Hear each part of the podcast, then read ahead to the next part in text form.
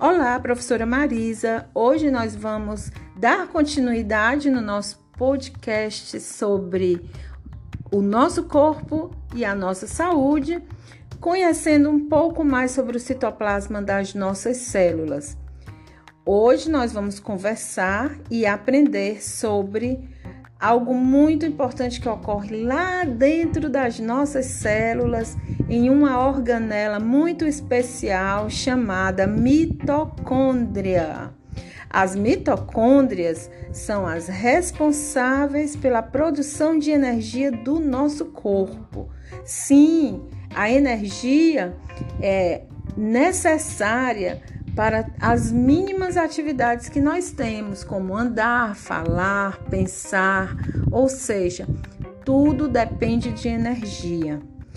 As nossas células, elas pegam a glicose oriunda dos nossos alimentos, mais o oxigênio, transforma em gás carbônico, água e energia. Isso se chama respiração celular e faz parte do nosso metabolismo oxidativo. O oxigênio é reduzido nesse processo e ocorre a quebra da glicose. O que, que significa redução? Redução nas reações químicas ocorre quando há perda de oxigênio, ganho de hidrogênio ou ganho de elétrons. A respiração celular é um processo que se divide em três etapas. A primeira é a glicólise, ou seja, quebra da glicose, formando duas moléculas denominadas ácido pirúvico ou piruvato. Esse processo ocorre ainda no citoplasma das células. Essas moléculas formadas pela quebra da glicose entram dentro da mitocôndria, vão primeiramente para a matriz mitocondrial, que é a parte mais externa da mitocôndria, é uma membrana externa. E lá na membrana externa, que é a matriz mitocondrial, ocorre o ciclo de Krebs. É uma série de reações químicas que ocorrem, como o próprio nome diz, em ciclo. Esse nome foi dado ao seu mentor Hans Krebs. Ele também é denominado ciclo do ácido cítrico. Em seguida, ocorre lá nas cristas mitocondriais, que são dobrinhas formadas dentro da mitocôndria, ocorre o processo chamado cadeia respiratória. É importante ressaltar que durante o ciclo de Krebs é produzido o gás carbônico que nós liberamos no processo de expiração. E durante a cadeia respiratória ocorre a formação de água. No final do processo da respiração celular, nós temos a formação de uma molécula muito especial chamada ATP, adenosina trifosfato. O ATP, ele é a nossa moeda energética. Isso porque é uma molécula que guarda energia. Bom, durante todo o processo da respiração celular, a formação de subprodutos, que em sua maioria são benéficos Aproximadamente 5% podem ser tóxicos em altas concentrações. Durante o transporte de elétrons na mitocôndria, o oxigênio pode ser reduzido parcialmente, gerando o que nós conhecemos como espécies reativas de oxigênio. Essas espécies reativas de oxigênio podem ser ânion superóxido, peróxido de hidrogênio, que é água oxigenada, e um, e um radical que é chamado radical hidroxila. Esses elementos, essas substâncias, que são chamadas espécies reativas de oxigênio, elas são tóxicas quando produzidas em altas concentrações. Bom, o que significa estresse oxidativo? Se você nunca ouviu falar nesse termo, você vai aprender hoje. É algo que ocorre aí, dentro das suas células, lá no mais profundo do seu corpo, tá? O estresse oxidativo, então, é a perda de equilíbrio entre a produção e a eliminação das espécies reativas de oxigênio que ocorrem durante o processo da respiração celular lá dentro das nossas mitocôndrias. O que é importante ressaltar dentro do estresse oxidativo que ocorre nas nossas células são as consequências negativas desse processo para a nossa saúde, como por exemplo, danos ao nosso DNA, ao nosso RNA, a formação dos nossos lipídios e proteínas, fragmentação do nosso DNA, mau funcionamento do nosso sistema de reparo do DNA, contribuindo assim para o surgimento de problemas de saúde e de algumas doenças, especialmente o câncer. Nossas células possuem estruturas para manter a homeostase oxidativa. O que significa isso? Homeostase significa equilíbrio. A homeostase oxidativa, então, é o equilíbrio justamente entre a perda, a produção e a eliminação dessas espécies reativas de oxigênio. Bom, nós temos dentro da nossa célula, lá nas nossas mitocôndrias, durante o processo de respiração celular, que, gente, é um processo contínuo. Ele acontece a cada a cada instante da nossa vida, em todas as nossas células. Então nós temos uma espécie de cabo de força lá dentro. Então imaginem, de um lado, né, nós temos coisas negativas que puxam de um lado e coisas positivas que puxam do outro. Quem é que vai ganhar essa batalha? Quem tiver mais forte. Então, de um lado, nós temos as espécies reativas de oxigênio e do outro lado, nós temos o nosso sistema de defesa. Bom, do lado negativo, que são as espécies reativas de oxigênio, nós vamos ter substâncias que são produzidas internamente, ou seja, endógenas, e substâncias produzidas de forma externa, ou seja, exógenas. Dentre as substâncias endógenas, nós vamos ter as próprias substâncias produzidas nas mitocôndrias e nos peroxissomos, que são outras organelas, que são organelas que são responsáveis pela degradação da água oxigenada, porque a água oxigenada já vimos que é um tipo de espécie radioativa de oxigênio. E temos também células inflamatórias, né? E de forma exógena, nós vamos ter as radiações em geral, o ozônio, porque o ozônio, quando ele está próximo à superfície, ele pode ser tóxico para as nossas células e tem que saber a aplicação adequada dele. E não menos importante, e que eu gostaria de ressaltar hoje, os xenobióticos. A palavra xeno significa estrangeiro, vocês já devem ter ouvido falar. Xenobiótico, então, o que, que significa? São substâncias estranhas ao nosso corpo, como por exemplo, plástico, inseticida, produtos de limpeza, pesticidas, fármacos, alguns alimentos, poluentes e até produtos encontrados na própria natureza, né? Como alguns tipos de vegetais e de fungos. E aí você deve estar se, se perguntando aí, alimentos? Sim, alguns alimentos podem ser xenobióticos. Quando nós temos é, produtos industrializados que em sua maioria, em sua maior parte da composição, são substâncias químicas adicionadas como corantes, conservantes, acidulantes, etc. Na verdade, nós não temos aí um alimento, nós temos um produto alimentício, como por exemplo, alguns salgadinhos que as crianças gostam de comer e alguns adultos também, não é verdade? Agora vamos falar da boa notícia. Nosso corpo também tem seus mecanismos para combater tudo isso, que é o nosso sistema de defesa, lá dentro das nossas células.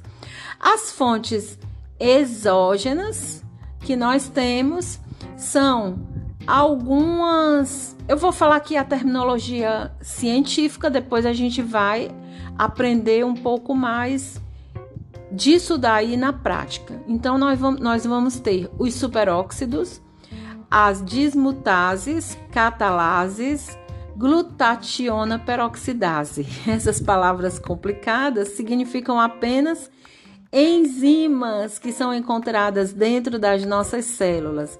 As enzimas, elas são substâncias que vão ajudar acelerando alguns processos que ocorrem dentro das nossas células e que vão ajudar aí nessa homeostasia. Como por exemplo, nós temos é, a coenzima Q, já, vocês já devem ter ouvido falar bastante, coenzima Q, a ferritina, é, o ácido ascórbico, que é a vitamina C, o tocoferol, que é a vitamina E, o beta-caroteno, que é a vitamina A, né, se transforma em vitamina A. Então, nós temos essas vitaminas, esses, esse arsenal de vitaminas, flavonoides, que são substâncias químicas encontradas em alguns alimentos. Bom, essas substâncias aí, elas entram dentro das nossas células através da nossa alimentação. Então, eu gostaria de chamar a atenção para isso. A qualidade dos alimentos ingeridos vai influenciar no estado oxidativo das células, ajudando aí a manter a homeostase. Então, vamos aumentar a ingestão de frutas, vegetais, cereais, principalmente a vitamina C, que é um dos mais poderosos antioxidantes das nossas células. Além do que, nós temos também a prática de exercícios físicos. A prática regular de exercícios físicos está relacionada ao aumento e ativação de enzimas antioxidantes. Então, não é só a alimentação que é importante. Se você tiver uma alimentação super saudável, mas não tiver uma prática regular de atividade física, é, a manutenção dessa homeostase vai ficar difícil. Então, é importante ressaltar que a prática regular de exercícios físicos pode atuar retardando o envelhecimento e reduzindo o risco de doenças cardiovasculares. Porém, eu gostaria de chamar a atenção que essa prática deve ser moderada, tanto em quantidade quanto em intensidade. Nunca fazer em excesso, nem deixar de fazer e nem tampouco fazer em excesso. Respirar. Respirar também ajuda a manter a homeostase do metabolismo oxidativo. Um exemplo de fato ambiental que leva ao desequilíbrio oxidativo para o lado danoso, ou seja, sabe aquele cabo de força que eu expliquei no início? Pois é, é quando você faz coisas que puxam para o lado negativo, pois é, é a poluição do ar. As partículas inaladas geram respostas inflamatórias lá nos nossos alvéolos pulmonares que fazem parte dos nossos pulmões, podendo causar inflamação sistêmica, ou seja, em todo o corpo. É uma coisa extremamente inflamatória. Mas e aí, como é que eu vou fazer se eu moro numa cidade super poluída? Acordar bem cedinho e fazer exercícios de respiração profunda, mexendo o diafragma. Segura aqui na barriga e vai mexendo o diafragma. Outra coisa que representa um problema e que puxa esse cabo de força para o lado negativo é a obesidade. Então a obesidade, ela é um fator também que aumenta o estresse oxidativo, podendo contribuir com o desenvolvimento de outras doenças crônicas, como a resistência à insulina e as síndromes metabólicas. Outra coisa que contribui negativamente e que é fonte de espécies reativas de oxigênio é o estresse psicológico. Eu vou explicar um pouquinho o que é esse estresse psicológico. É, na tentativa de recuperar o balanço, o equilíbrio homeostático, o sistema nervoso autônomo é, e o eixo hipotálamo, hipófise adrenal. Deixa eu explicar aqui rapidamente isso. O hipotálamo é uma região do nosso cérebro que está relacionada com a hipófise, que é a glândula mestre, a glândula mais importante do nosso corpo, que regula todas as, as outras glândulas, e a adrenal é uma glândula que está situada em cima dos nossos rins, produzindo hormônios como a adrenalina e o cortisol. Então, quando se fala em eixo hipotálamo, hipófise adrenal, eu estou falando dessas três coisas. A ativação disso daí, uma ativação prolongada dessas vias, pode resultar em disfunções imunes crônicas, com aumento na produção de espécies reativas de oxigênios. Como consequência, podemos ter surgimento de doenças e o envelhecimento precoce da nossa pele. A participação do estresse oxidativo no envelhecimento também já é bem conhecida. Olha que paradoxo, paradoxo nós temos. O oxigênio, ele nos permite viver.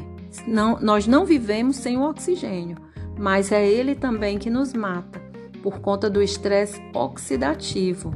O envelhecimento se trata então de um evento multifatorial que ocorre depois da nossa fase reprodutiva, onde se observa o que?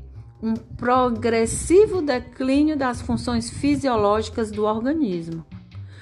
Uma das teorias é baseada no fato de que danos celulares causados por espécies reativas de oxigênio são cumulativos e deletérios ao longo do nosso tempo.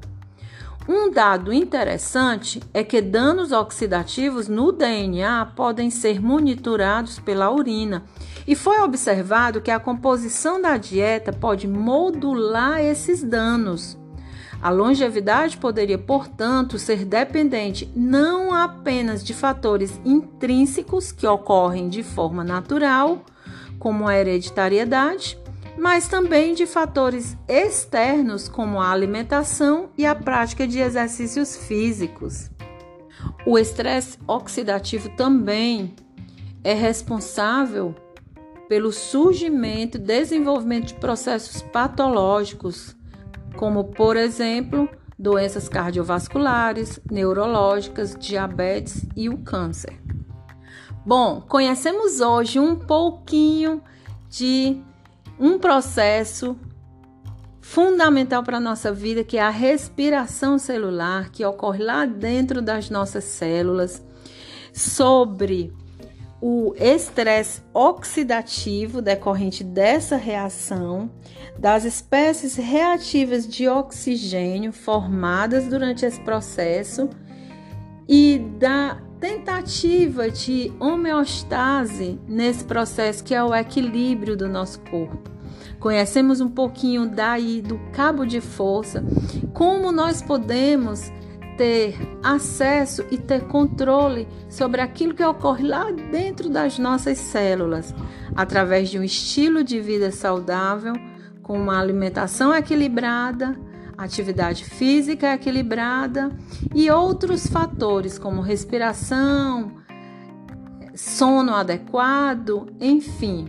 Se você gostou de conhecer sobre esse conteúdo numa linguagem bem acessível, compartilhe esse podcast. Nos encontramos no próximo episódio.